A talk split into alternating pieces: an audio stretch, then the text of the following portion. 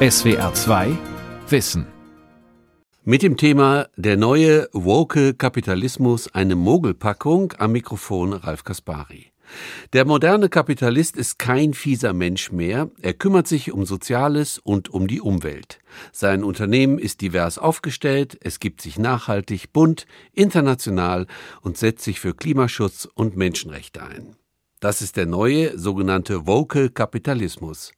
Verbirgt sich dahinter nur eine perfide Werbestrategie, in der es im Grunde um ein aufpoliertes Image geht? Oder handelt es sich wirklich um eine neue Stufe der kapitalistisch geprägten moralischen Gesellschaft? Antworten gibt der Philosoph und Publizist Dr. Alexander Grau. Die Hochindustrialisierung produzierte ein dramatisches Massenelend, zunächst in den frühen Zentren der Industrialisierung in England, später in den industriellen Ballungsräumen, die sich überall in Europa bildeten, in Berlin, im Ruhrgebiet, in Paris, Lyon, Turin oder Mailand. Das unbeschreibliche Elend dieses Frühkapitalismus war die Geburtsstunde der Arbeiterbewegung, aus der später die Sozialdemokratie erwachsen sollte.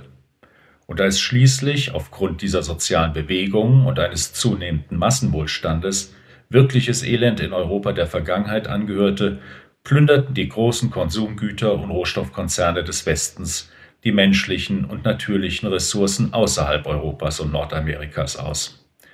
Die durch das kapitalistische Wirtschaftssystem entfesselte Gier schien keine Moral zu kennen und keine Verantwortung. Der traditionelle Kapitalist war die Inkarnation des skrupellosen Menschen. Doch aus und vorbei, endlich. Der moderne Kapitalist ist gar kein Kapitalist mehr. Er ist nun Verantwortungsträger, Netzwerker oder kreativer Kopf. Man übt sich routiniert in Sozialpartnerschaft, achtet die Umwelt, ist offen für soziale Veränderungen und die Belange von Minderheiten. Kultursensibel ist man ohnehin. Die Hierarchien sind flach, jeder duzt jeden, der steife Krawattenträger ist von gestern. Die Hemdkragen sind nun offen, falls man überhaupt noch ein Oberhemd trägt und nicht gleich ein flottes T-Shirt mit launigem Aufdruck.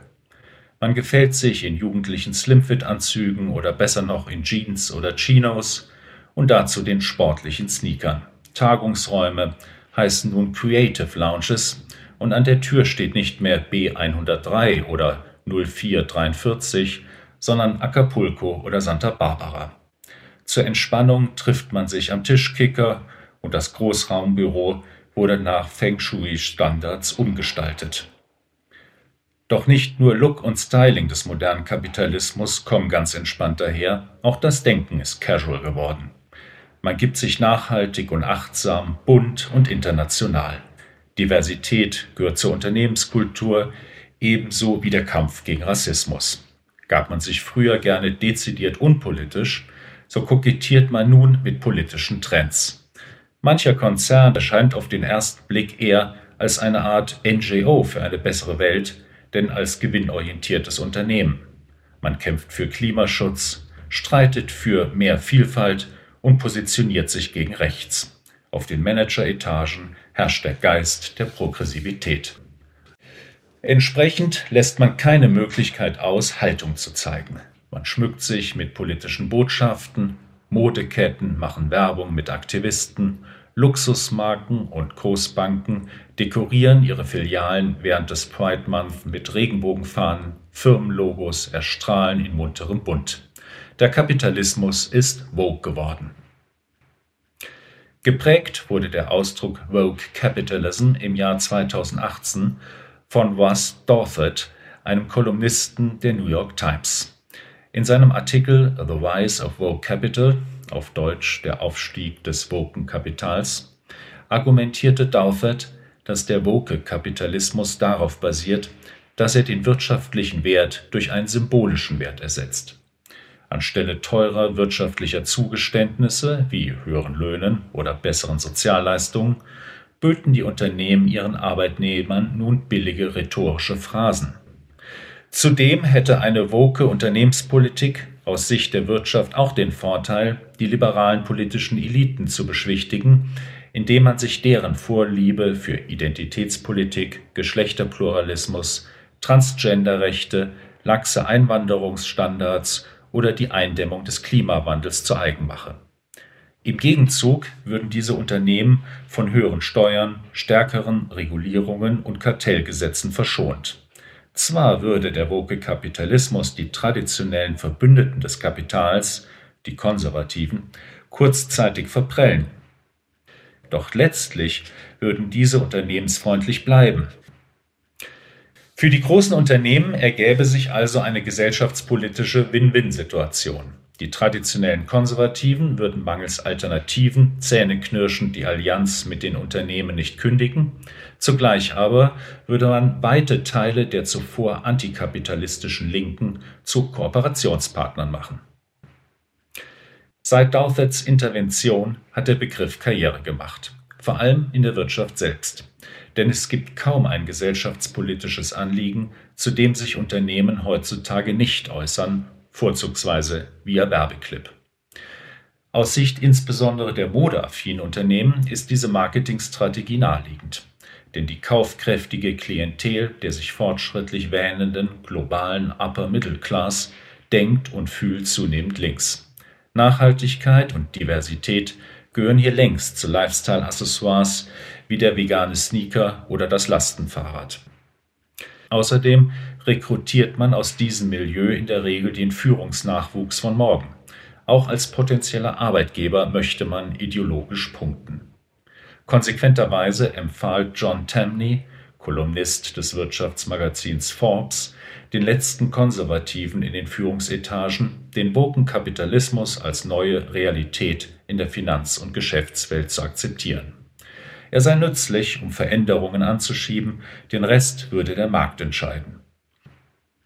Selbstverständlich sind nicht alle Linken begeistert von diesen neuen Verbündeten im Kampf für eine bessere Welt. Umgehend wurde etwa der naheliegende Vorwurf laut, das kapitalistische Engagement für mehr Nachhaltigkeit und Diversität sei nur Heuchelei. Tatsächlich ginge es den Unternehmen gar nicht um die von ihnen propagierten Werte, sondern lediglich um ihr Image und den Nutzen für ihre Aktionäre. Doch dieser Einwand ist mehr als naiv, denn er verkennt vollkommen die sozioökonomischen Prozesse, die hinter dem woken Kapitalismus stehen. Wäre das betuliche Engagement lediglich Heuchelei, es wäre geradezu beruhigend. Es ist aber viel schlimmer. Der woke Kapitalismus ist ernst gemeint, denn er ist systembedingt. Er entspringt der inneren Logik kapitalistischer Gesellschaften. Für traditionelle Linke ist das eine unangenehme Botschaft, für Konservative allerdings auch. Denn der Kapitalismus ist mehr als einfach nur eine Produktionsweise, die auf Marktwirtschaft, Investition von Kapital, Lohnarbeit und Profit beruht, sondern auch, wie es das historisch kritische Wörterbuch des Marxismus so schön formuliert, Zitat, die von der Herrschaft des Kapitals bedingten sozialen, politischen, rechtlichen und kulturellen Verhältnisse als Gesellschaftsordnung. Ökonomisches System und Alltagskultur sind also auf das engste miteinander verflochten. Dennoch brauchte der Kapitalismus gut 200 Jahre, um tatsächlich alle Lebensbereiche des Menschen ideologisch durchzuformen.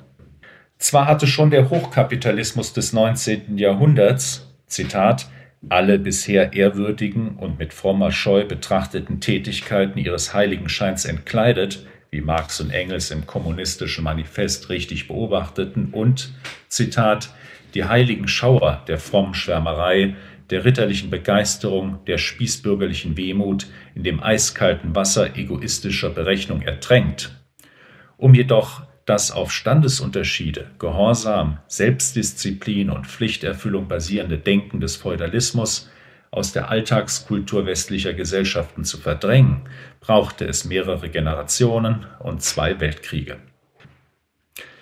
Entsprechend war das stahlharte Gehäuse des Kapitalismus, das der berühmte Soziologe Max Weber im Jahr 1904 diagnostizierte, lediglich eine kulturelle Übergangserscheinung. Die protestantische Ethik der Enthaltsamkeit, die Weber als Grundlage des Industriekapitalismus ausmachte, war allenfalls in der Phase der Konstitution der bürgerlichen Gesellschaft hilfreich, insbesondere zur Abgrenzung gegenüber dem Adel. Langfristig war innerweltliche Askese als Leitideologie einer kapitalistischen Gesellschaft mehr als nur hinderlich. Denn die basiert auf Konsum, Ein kapitalistisches System braucht Käufer, keine Asketen. Es bedurfte also einer hedonistischen Kulturrevolution. Zuerst wandelte sich das Bild des Unternehmers selbst. Das ist kein Wunder, denn Reichtum ist verführerisch. Allegorisch kann man diesen Prozess des Verlustes traditioneller kapitalistischer Tugenden in Thomas Manns Roman Die Buddenbrocks nachvollziehen. Die ursprünglich von strengen hanseatischen Idealen geprägte Unternehmerfamilie zerfällt innerhalb weniger Generationen. Stand am Anfang noch die Orientierung an Verzicht, Maß und Pflichterfüllung, so werden die einzelnen Familienmitglieder von Generation zu Generation zunehmend von individuellen Selbstverwirklichungsbedürfnissen beherrscht. Man ist getrieben von persönlicher Sinnsuche oder hedonistischen Wünschen. Die Ideale, die der Kaufmannsfamilie einmal zu Wohlstand und Macht verholfen hatten, zerfallen. Am Beispiel der Buddenbrocks skizziert Thomas Mann hier nicht nur den Mentalitätswandel, der sich unter den Bedingungen materiellen Wohlstands innerhalb der verschiedenen Generationen einer Familie vollzieht, sondern entwirft zugleich ein Panorama des Mentalitätswandels westlicher Wohlstandsgesellschaften. Der stahlharte Kaufmann, den Max Weber vor Augen hatte, wird immer seltener. Er stirbt zwar nicht aus, doch er prägt nicht mehr die Mentalität des Wirtschaftsgeschehens oder gar der Gesellschaft. Selbstbeschränkung und Verzicht werden unpopulär in dem Moment, in dem sich immer mehr Menschen immer mehr leisten können. Massenwohlstand, breitere Bildung und sozialer Aufstieg tragen dazu bei, dass die ursprünglich aus der hierarchischen Welt des Feudalismus übernommenen bürgerlichen Werte wie Gehorsam, Disziplin und Autoritätsglauben erodieren. Die Menschen beginnen sich von ihren sozialen Rollen zu emanzipieren. Der Gedanke der emanzipatorischen Selbstfindung und des Selbstentwurfs, einstmals das Privileg exzentrischer und nonkonformistischer Intellektueller der Romantik, wird allgemeingut. Es beginnt das Zeitalter der Massenemanzipation und des Massenhedonismus. Exzentrischer Individualismus und exklusive Genusssucht, also ein Lebensstil, der über Jahrtausende nur den jeweiligen Oberschichten vorbehalten war, wird nun massentauglich. Entsprechend etabliert sich eine Massengüterindustrie, die verspricht, das einzelne Individuum mit den Requisiten eines emanzipierten und durch und durch individualistischen Lebens zu versorgen. Die persönliche Wohnungseinrichtung, das den eigenen Vorstellungen angepasste Auto, hochindividualistische Mode. Dieses Versprechen der globalen Konsumgüterindustrie muss jedoch naturgemäß scheitern. Was millionenfach produziert wird, kann keine Individualität beglaubigen. Der Mensch der Massenproduktion versinkt in Massengütern und kämpft zugleich mit ihrer Hilfe um seine Individualität. Das soziologische und ökonomische Ergebnis ist der Trend und seine Moden. Um der Gleichmacherei der Massenkonsumgüterindustrie zu entkommen, sucht der Konsument nach dem immer neuen, anderen und ausgefallenen. Denn nur das ganz Neue garantiert, dass es noch kein anderer hat. So dreht sich die Spirale der neuen Moden, der neuen Trends immer schneller und schneller. Was gestern noch modern war, ist heute schon out. Ganz nebenbei implantiert die Konsumgüterindustrie so eine Ideologie permanenter Veränderung in die Gesellschaft. Nicht das Ewige und Dauerhafte hat einen Wert, sondern Flexibilität und Innovation. Normen, die bisher nur in der Geschäftswelt galten, erreichen so die Gesamtgesellschaft. Nicht nur Unternehmen müssen permanent innovativ sein, auch das einzelne Individuum. Ein konstantes Leben wirkt einfältig und provinziell. Der Mensch der Spätmoderne hat sich permanent neu zu erfinden, dynamisch und kreativ. Den ideologischen Überbau für diese zutiefst kapitalistischen Handlungsmuster lieferte ausgerechnet die neumarxistische Linke der 60er Jahre. Sie fegte die letzten muffigen Reste einer auf Sparsamkeit und Selbstbeschränkung basierenden bürgerlichen Lebenswelt weg. Die Stichworte hießen Selbstfindung, Emanzipation und Befreiung des Subjekts. Die Fesseln einer als faschistoid wahrgenommenen Gesellschaft sollten endgültig fallen.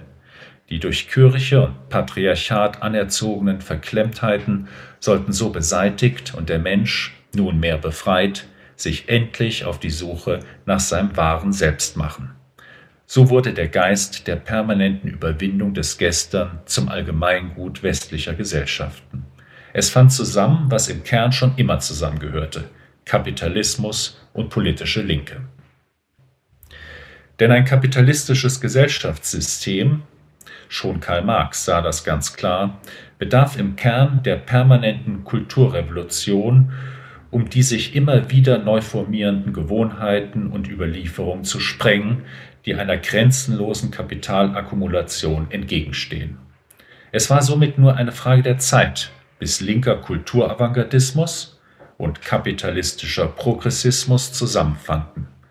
So lieferte die neue emanzipatorische Linke schließlich das intellektuelle Programm und das passende Lebensgefühl um, Zitat, die ununterbrochene Erschütterung aller gesellschaftlichen Zustände alltagskulturell zu legitimieren, die schon Marx und Engels als Kennzeichen der Bourgeoisie-Epoche beschrieben hatten.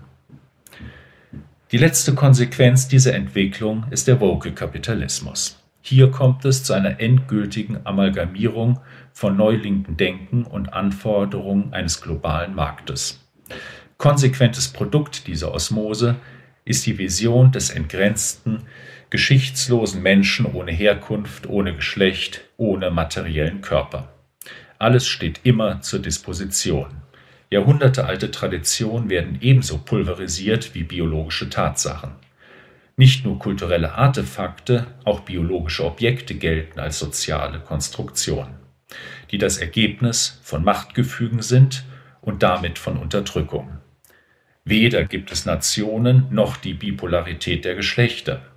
Die relativ banale Erkenntnis, dass es neben natürlichen Tatsachen wie etwa Eichhörnchen, Gänseblümchen, Männer und Frauen, auch soziale Konstruktionen wie den Staat, das Gesetz oder die Moral gibt, veranlasst den sich von allen Strukturen befreienden Menschen der Spätmoderne dazu, alle möglichen Dinge unterschiedslos zu kulturellen Größen zu erklären. Natürliche Dinge oder Eigenschaften gibt es nicht mehr. In einem Anfall vom radikalen Narzissmus wird alles, was es gibt, zu einem Produkt menschlicher Anschauung erklärt und damit beliebig gestaltbar. Wenn alles eine soziale Konstruktion ist und soziale Konstruktion Ergebnisse von emanzipationsfeindlichen Machtstrukturen, dann kann sich, so die etwas naive Schlussfolgerung, der Mensch befreien, indem er sich die Welt nach seinem Gutdünken beliebig umkonstruiert. Und wer sich diesem Anliegen entgegenstellt, zeigt sich als reaktionär, emanzipationsfeindlich und diskriminierend. Das alte konservative Ideal des Selbstbesitzes wird durch die fortschrittsaffine Vision der Selbsterschaffung ersetzt. Alles ist verfügbar, Grenzen gibt es keine, das kommt den Vordenkern des globalen Marktes ebenso entgegen wie den woken Ideologen. Denn Grenzen sind ebenso emanzipations- wie investitionsfeindlich. Wer sich den idiosynkratischen Selbstschaffungsfantasien des spätmodernen Selbst entgegenstellt, erweist sich dementsprechend nicht nur als intolerant, sondern zugleich als Markthindernis. Sowohl in der Alltagskultur als auch in der Ökonomie setzt sich konsequenterweise die Ideologie des permanenten Fortschritts, der Dauerinnovation und des Überwindens von Grenzen durch. Grenzen aller Art, egal ob zwischen Staaten, innerhalb einer Gesellschaft oder für ein einzelnes Individuum sind in spätkapitalistischen Gesellschaften daher ein Skandal. No Borders, also keine Grenzen, wird zum allgemeinen Schlachtruf. Entsprechend werden lebenslange Bindungen, ob zu einem Partner, zu einem Angestellten oder zu einem Arbeitgeber, in der dynamisierten Welt des Wokenkapitalismus zu einem Anachronismus. Seine Schlüsselwerte sind nicht Treue, sondern Kreativität, Spontanität und Mobilität. Es gibt keine Vorgesetzten mehr, sondern nur noch Verantwortliche oder Teamleiter. Der Patriarch hat an der Unternehmensspitze ebenso ausgedehnt wie in der Gesamtgesellschaft. Firma und privates Umfeld des Einzelnen mutieren zu dynamischen Netzwerken. Die Gesellschaft zerfällt in Projekte. Das Vokabular und das Denken der CEOs, der Consultants und Business Schools hat die Gesellschaft endgültig normativ durchdrungen. Wir alle sind McKinsey. Es ist daher kein Zufall, dass die endgültige Ausformung eines globalisierten, deregulierten Kapitalismus seit den späten 1980er Jahren historisch mit der zunehmenden gesellschaftlichen Etablierung der neuen woken Linken und dem akademischen Siegeszug von Gender Mainstreaming, Postcolonial Studies und Critical Whiteness zusammenfällt. Die Woken sind die ideologischen Sturmtruppen des globalisierten Finanzkapitalismus spätmoderner Prägung. Ihre Empörung soll der vollständigen Eliminierung der letzten Restbestände alteuropäischer Kultur die Fassade des moralisch Dringlichen verleihen und so die Vision einer entgrenzten, immer mobilen, immer dynamischen, sich permanent neu erfindenden Marktwelt den gesellschaftspolitischen Boden bereiten. Wo jedoch Empörung, Shitstorms, Cancel Culture, Stigmatisierung und soziale Ausgrenzung immer noch nicht ausreichen, um endgültig die Deutungshoheit in den westlichen Gesellschaften zu erreichen, greift der woke Kapitalismus zu ähnlich rücksichtslosen Machtinstrumenten wie der Kapitalismus altväterlicher Art. Dabei stehen dem neuen Kapitalisten aus den Office Lounges zwei Hebel zur Verfügung. Das klassische Investment und die Bankenaufsicht. Beide orientieren sich zunehmend an sogenannten ESG-Kriterien, wobei ESG für Environment, Social und Governance steht, auf Deutsch also für Umwelt, Soziales und Unternehmensführung. Für die Investoren wie etwa die großen Vermögensverwalter bedeutet das, dass sie nur noch in Unternehmen investieren, die sich im Sinne eines von einschlägigen Parteien, NGOs und Thinktanks definierten Gemeinwohls verhalten. Divers, Vogue, inklusiv, klimaneutral, queer und sozial. Unternehmer oder Manager, die politisch nicht genehm sind oder sich auch nur neutral verhalten, riskieren, dass in ihr Unternehmen nur zögerlich oder gar nicht investiert wird, da es den politischen Vorgaben nicht genügt. Im Kern läuft ESG gemäßes Investieren auf eine Erpressung der Wirtschaft hinaus. Unter der Androhung des Verkaufs von Aktien, des Entzuges von Finanzierungsmöglichkeiten oder der öffentlichen Brandmarkung werden Unternehmen zu politischem Wohlverhalten erzogen. Ein noch mächtigeres Mittel bei der Wokenausrichtung der Gesamtwirtschaft ist die Orientierung an den ESG-Kriterien seitens der Bankenaufsicht. Ende Dezember 2019 veröffentlichte etwa die Bundesanstalt für Finanzdienstleistungsaufsicht, kurz BaFin, ein Merkblatt zum Umgang mit Nachhaltigkeitsrisiken. Darin festgeschrieben sind die bekannten nachhaltigen, diversen, woken, inklusiven und quotierenden Kriterien, die als Nachhaltigkeitsrisiken definiert werden. Mit anderen Worten, eine Bank, die Unternehmen in ihrem Portfolio hat, die die woken politischen Vorgaben nicht erfüllen, gilt als risikobelasteter und ist angehalten, ihren Kundenstamm entsprechend zu überarbeiten. Dass dieses Merkblatt der BaFin nur die Vorstufe handfester Verordnungen ist, gilt in der Branche als sicher. Ähnlich wie die BaFin agiert die Europäische Zentralbank EZB, die für die Aufsicht der Großbanken zuständig ist. Mit anderen Worten, Vorstände von Unternehmen, die den politischen Kurs nicht bereit sind mitzutragen, werden in Zukunft Schwierigkeiten haben, Kredite zu bekommen. Die Finanzierung eines Unternehmens im woken Kapitalismus wird abhängig gemacht von politischem Wohlverhalten. Vor diesem Hintergrund erweist sich das althergebrachte Bündnis von Konservativen und Kapital als tragische Missalliance. Die meisten Konservativen haben das allerdings bis heute nicht verstanden. Die historischen Gründe für dieses Fehlbündnis sind offensichtlich. Die gemeinsame Front von Kapital und Konservativen gegen die Arbeiterbewegung im 19. Jahrhundert. Doch schon ein oberflächlicher Blick in die Werke von Karl Marx hätte die Konservativen belehren können, dass die eigentliche Gefahr der von ihnen verteidigten Institutionen und Kultur von einem globalisierten, alle Traditionen und lokalen Eigenarten nivellierenden Kapitalismus ausgeht. Es liegt im Wesen des Kapitalismus, all jene Institutionen zu zerstören, die dem Konservativen heilig sind. Jene Konservativen, wie etwa der ehemalige BlackRock-Mitarbeiter Friedrich Merz, die meinen, man könne konservative Werte mit einem globalisierten Finanzkapitalismus vereinbaren, haben nichts von der ideologischen Prägekraft ökonomischer Systeme verstanden und machen sich allenfalls zu nützlichen Narren.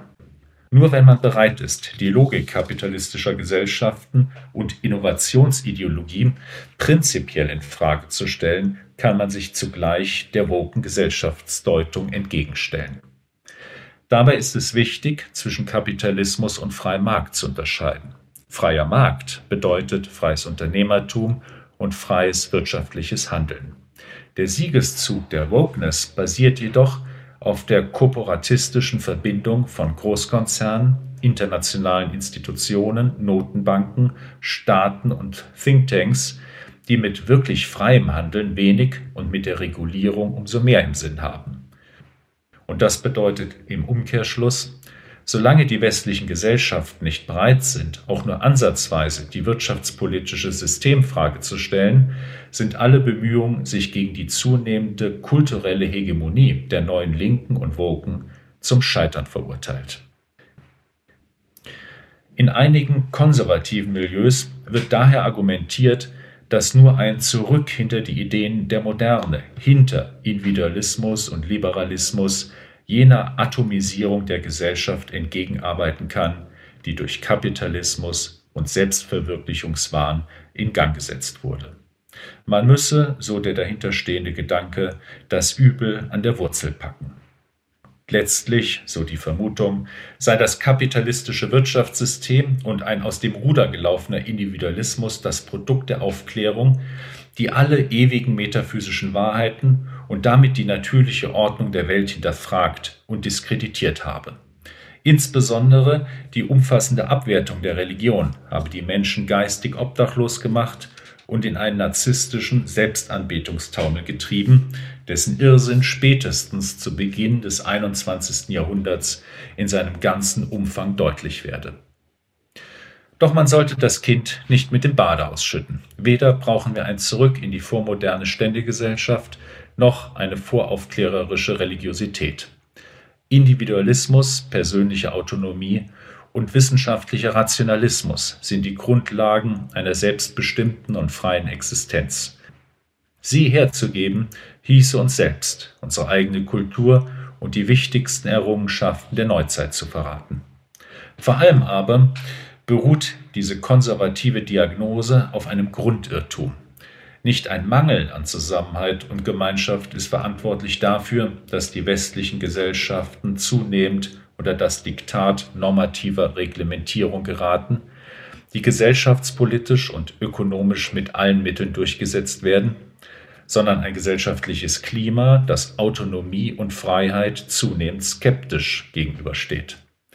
Es gilt wieder als legitim, ja als geboten, den Menschen Vorschriften zu machen vom Rauchen über die Ernährung bis zu Trinkgewohnheiten oder Mobilitätspräferenzen. Nicht der freie und autonome Bürger ist länger das Ziel politischen Handelns, sondern der sozial verträgliche und gesellschaftlich angepasste Konsument. Staat und Unternehmen greifen immer tiefer und immer offener in das Privatleben der Menschen ein. Das ist bedrohlich, eröffnet aber auch eine Perspektive.